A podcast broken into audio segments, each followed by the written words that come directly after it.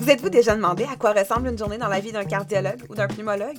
Ce que ça fait de se voir offrir une deuxième vie quand on est atteint d'une maladie grave?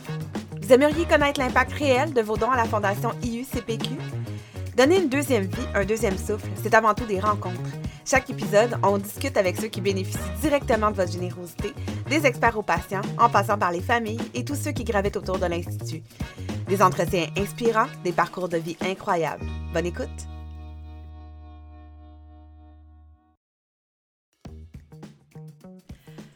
Bonjour à tous et bienvenue à ce nouvel épisode de Donner une deuxième vie, un deuxième souffle. Cette semaine, j'ai eu la chance de rencontrer Dr Frédéric Simon Houd, chirurgien bariatrique à l'IUCPQ et membre du CA de la Fondation IUCPQ, pour discuter du mois de la sensibilisation à l'obésité.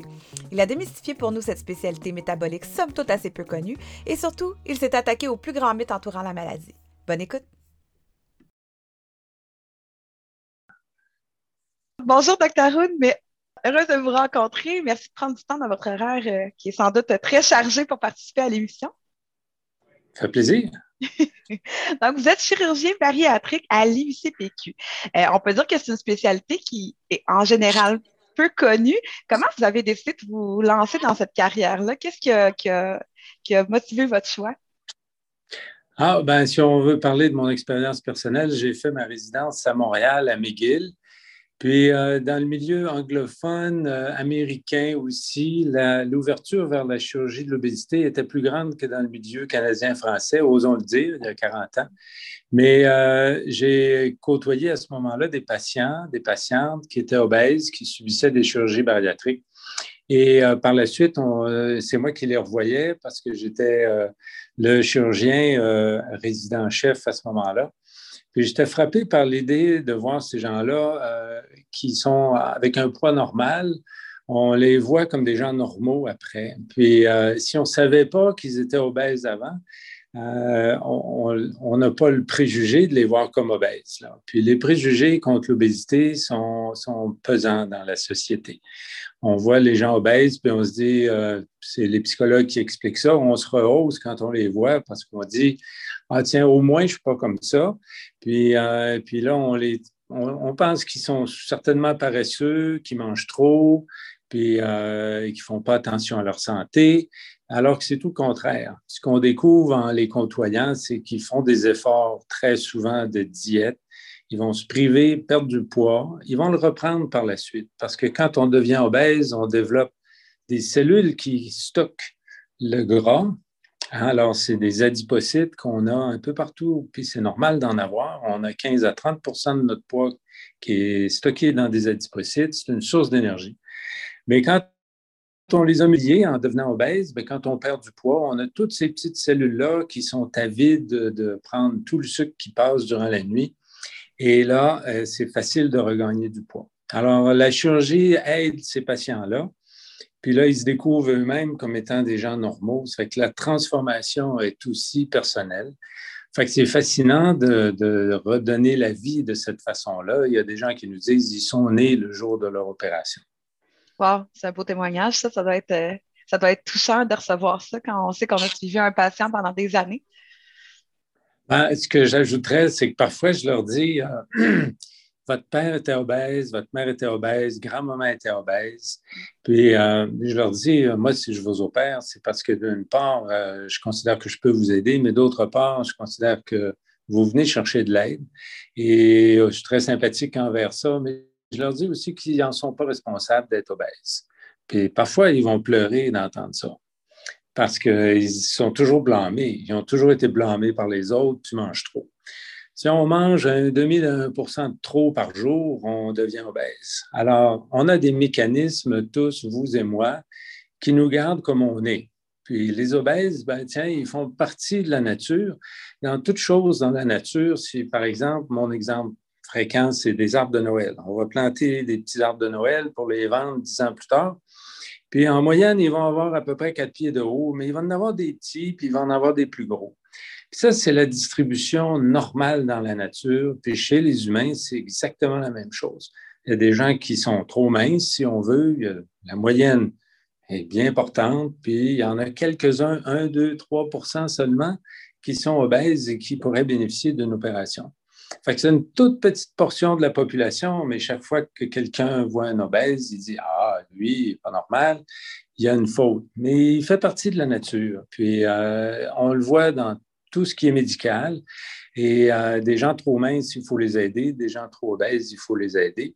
Puis pourquoi on les aiderait pas? Parce qu'on a des préjugés, parce qu'on se dit qu'ils ont juste à maigrir. C'est pas vrai. Ils ont besoin d'aide. Puis euh, pour le diabète, on dit pas, ben moins de sucre. On dit, hey, on a des médicaments pour ça. Un jour, on aura des médicaments pour l'obésité morbide. Puis à ce moment-là, on ne fera plus de chirurgie. Mais une chirurgie, ça demeure efficace.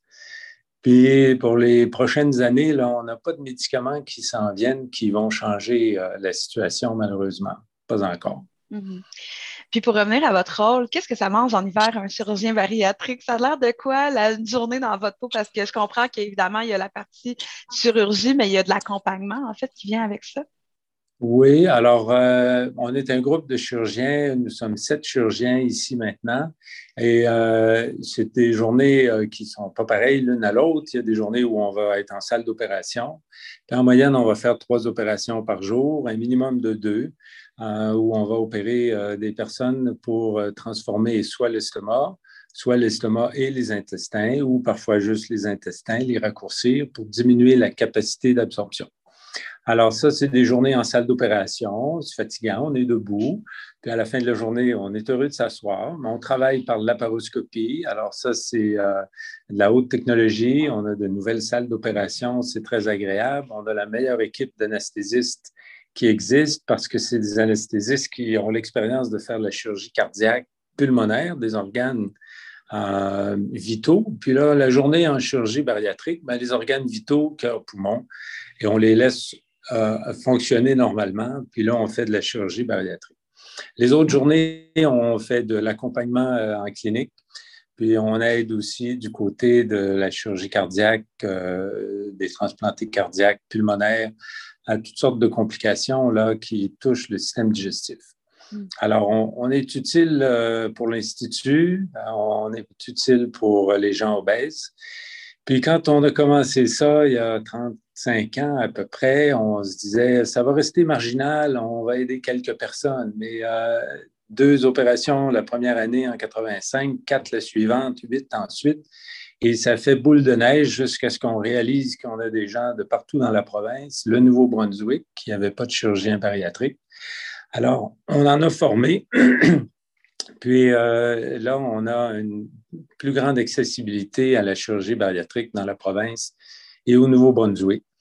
Mais euh, il y a peut-être 100 000 obèses euh, dans la province de Québec, Nouveau-Brunswick, qui pourraient bénéficier d'une chirurgie bariatrique. Alors, euh, disons-le comme ça, il y a du pain sur la planche. Il y a beaucoup de gens qui pourraient en bénéficier, qui ont peur. Ceux qui ont déjà fait leur demande, la COVID nous a retardés. Alors, beaucoup de gens que vous pouvez voir dans la rue, vous dites pourquoi ils ne se font pas opérer? Bien, ils sont probablement sur notre liste d'attente. Mm-hmm. justement, vous en avez un petit peu parlé juste avant c'est quoi les plus grands préjugés que vous rencontrez dans votre quotidien, euh, qui viennent autant des patients que du grand public par rapport à l'obésité et aux maladies qui en découlent? Ah, ben écoutez, les préjugés sont à plusieurs niveaux. Là. Euh, on dit que ces gens-là sont, sûrement paresseux. Alors, quand il vient le moment de, trouver un emploi, euh, les employeurs ne leur font pas confiance au départ. Ils ont plus de risques d'avoir des absences, une douleur dorsale, parce que transporter 100 euh, livres de trop, c'est la moyenne de poids 100 livres de trop. Imaginez un pack-sac de 20 livres, puis vous trouvez ça difficile. Alors, 100 livres le jour, la nuit. On, fait qu'ils ont plus de risques un peu d'avoir des absences. Puis, s'ils ont une chirurgie de l'obésité, ben leur niveau de vie s'améliore parce qu'ils deviennent chefs de l'entreprise, parce que tout d'un coup, on reconnaît qu'ils sont peut-être des gens normaux où ils changent de milieu de travail, puis là, ils sont tout de suite promus euh, chefs de direction. Euh, ils ont toujours une amélioration de leur statut social et de leur emploi s'ils sont sur le milieu du travail. On a des témoignages d'infirmières qui avaient euh, beaucoup de douleurs dans le dos, qui avaient des absences pour des hernies discales. Ben, depuis l'opération, il y a 10 ans, il n'y a pas eu une journée d'absence. Alors, l'obésité, euh, c'est souffrant, c'est une cause de, de difficultés euh, journalières dans la vie quotidienne, puis occasionne des douleurs, l'usure des genoux, l'usure des hanches. Alors, pour ces gens-là, une chirurgie, c'est excellent. Puis, voyons, les préjugés sociaux, pour les nommer euh, généralement comme ça, euh, diminuent énormément ou disparaissent. Puis là, ils sont surpris de se voir considérés comme des personnes normales. Puis une vie s'ouvre à eux. C'est intéressant de voir ça aussi. Alors, j'aime dire que une jambe cassée, le meilleur qu'on puisse réussir comme chirurgien, c'est que quelqu'un puisse dire Ah, elle est aussi bonne qu'avant ma jambe. Puis quand on fait de la chirurgie de l'obésité, notre plaisir, c'est d'entendre Je suis beaucoup mieux qu'avant. Mm-hmm. C'est quoi les plus grandes craintes des patients euh, avant de subir une chirurgie ou en fait qui les empêchent peut-être de subir une chirurgie bariatrique? Ah, ben ça, c'est comme euh, différentes choses. On est, est-ce, qu'on est, prêt à, subir une chirurgie? Euh, il y a une crainte naturelle. Il y a aussi cette idée d'échec. un patient qui veut subir une chirurgie bariatrique, il faut qu'il passe par-dessus cette idée-là, qui n'a pas réussi lui-même à contrôler son poids. Alors qu'il y a eu des épisodes où il a fait euh, une diète importante, parfois supervisée commercialement, avec succès, puis par la suite, hein, après avoir perdu 80 livres ou 60 livres, des, belles réussites, tiens, ils reprennent le poids pendant quelques années, puis ils se voient, ils se perçoivent eux-mêmes comme un échec. Puis là, la chirurgie devrait les aider, mais ils voient ça comme le résultat d'un échec. Alors que euh, physiologiquement, perdre du poids, toi, moi, on est des personnes de poids moyen, on peut perdre du poids si on se prive, mais on va revenir à notre poids naturel parce qu'on a tant d'adipocytes, ces cellules-là qui désirent, elles, se satisfaire, puis qui vont euh, prendre tous les excès de ce qu'il y a dans notre alimentation ou quand on mange avant de se coucher. Ces cellules-là disent Oh, tu vois le sucre qui passe, il faut que je le prenne. C'est mon signal, ça. Alors, euh, ils sont devant l'idée d'un échec, puis euh, c'est faux, à mon avis. Et c'est pour ça que je les encourage toujours à, être euh, proactifs, puis à ne pas craindre les autres risques de l'opération, qui sont bien sûr un décès ou encore des complications qui peuvent les garder à l'hôpital quelques semaines sans, euh, sans, occasionner un décès. Mais on, a beaucoup amélioré, on est fier de le dire, mais le risque de décès suite à une opération, c'est de l'ordre de même risque qu'une opération pour la vésicule biliaire. Alors, les risques de décès, c'est un sur 1000 cas opérés. Puis, bien entendu, si on avait su prédire, on ne les aurait pas opérés, ces gens-là, mais il y a des complications qui surviennent de façon imprévisible. On a appris au fil des 30 dernières années à prévoir, à prévenir, à éviter, à mieux juger des risques cardiaques, pulmonaires. Euh, les pneumologues ici euh, font l'évaluation préopératoire des patients qui ont l'obésité pour s'assurer qu'ils ont de l'apnée du sommeil. Puis ça, tu auras sûrement un blog sur l'apnée du sommeil, qu'est-ce que ça représente, mais c'est une difficulté respiratoire qui survient par étouffement, puis blocage des voies respiratoires. Alors, ça occasionne plus de complications alors euh, après une opération. Et c'est pourquoi euh, ils vont être équipés d'un appareil qui les aide à respirer, un peu comme on fait pour la COVID. Quand on est malade, euh, puis qu'on va aux soins intensifs, on a un appareil qui nous donne de l'oxygène et euh, de l'air sous pression pour aider les poumons à mieux s'exporter. Alors, avec cette protection-là, ça va beaucoup mieux. Les patients qui ont des maladies coronariennes, on a appris à mieux les évaluer, puis à diminuer le risque. Mais parfois, ces gens-là, ils sont plus, plus âgés. le risque dans la vie euh, en haut de 55 ans, euh, tiens, l'obésité a usé sa personne. Les genoux, le dos, euh, la respiration, le diabète ajoute au risque de maladies cardiovasculaires puis coronariennes. Alors, idéalement, on se ferait opérer plus jeune. La moyenne d'âge, c'est 45 ans. L'indice de masse corporelle moyen, c'est 45. Alors, on est toujours heureux quand quelqu'un vient nous voir à 40 ans mais on a là en ce moment euh, deux à trois ans d'attente avant d'être euh, vu en consultation. Ça, euh, ça s'est amélioré un petit peu jusqu'à la COVID, où là, on a allongé la liste d'attente, malheureusement, parce qu'on n'a pas pu opérer. Mm. Alors, on a eu une réduction des coches annuelles qui, maintenant, on essaie de récupérer, mais comme on voit pour les chirurgies orthopédiques, les genoux, les hanches, toutes ces chirurgies-là qu'on dit, bon, ça peut attendre une semaine de plus, bien, ça, finalement, ça attend une année de plus. Mm-hmm. Parce qu'il y a d'autres opérations qui ont priorité qui ne peuvent pas attendre deux jours. Alors là, on fait des chirurgies euh, plus urgentes. Et malheureusement, la chirurgie pour l'obésité n'est pas jugée urgente, évidemment, mais euh, ça joue un petit peu contre cette liste d'attente. On est peu ému des listes d'attente, mais quand on retarde une opération d'une semaine pour 2000 personnes, ben, on ajoute euh, des milliers de jours d'attente et d'espérance et de souffrance en même temps. Mm, tout à fait.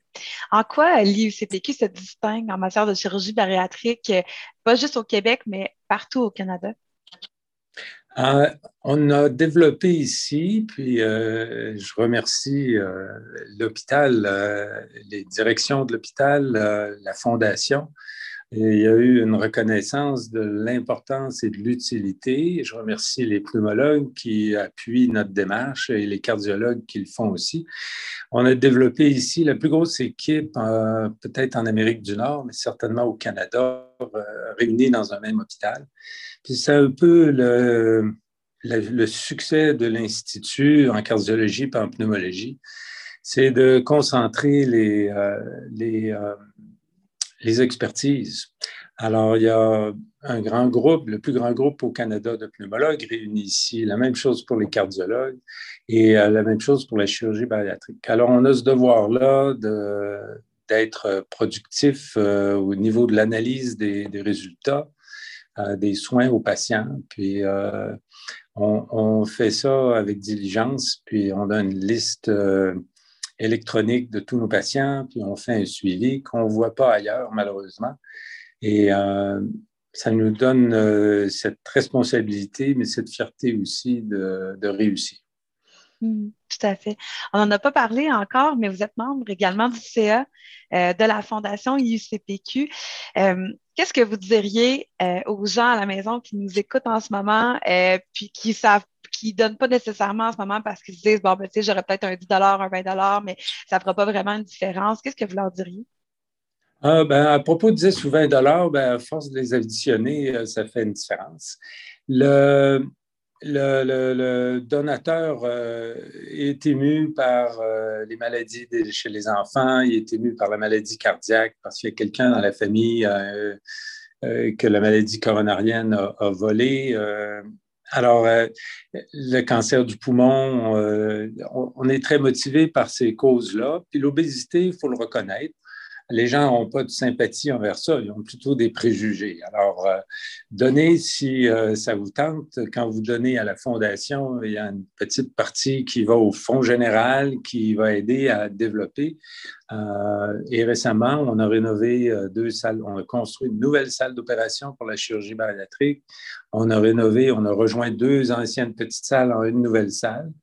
Alors, on améliore la situation et ça, c'est euh, grâce à la Fondation, en bonne partie. Mm. Et c'est grâce à la direction de l'hôpital qui priorise euh, ces choix-là. Alors, on les remercie encore une fois. Et pour les donateurs, ben, euh, voyez bien que tout cet argent que vous donnez, il donne un nouveau souffle, une nouvelle vie à bien de patients. Puis, ça fait partie de, ce qui est fait qui ne pourrait pas être fait. Alors, quand on donne de l'argent, on dit ah, ça permet de faire des choses qui ne pourraient pas être faites. Parce que ce qui peut être fait, euh, le gouvernement le, défraie.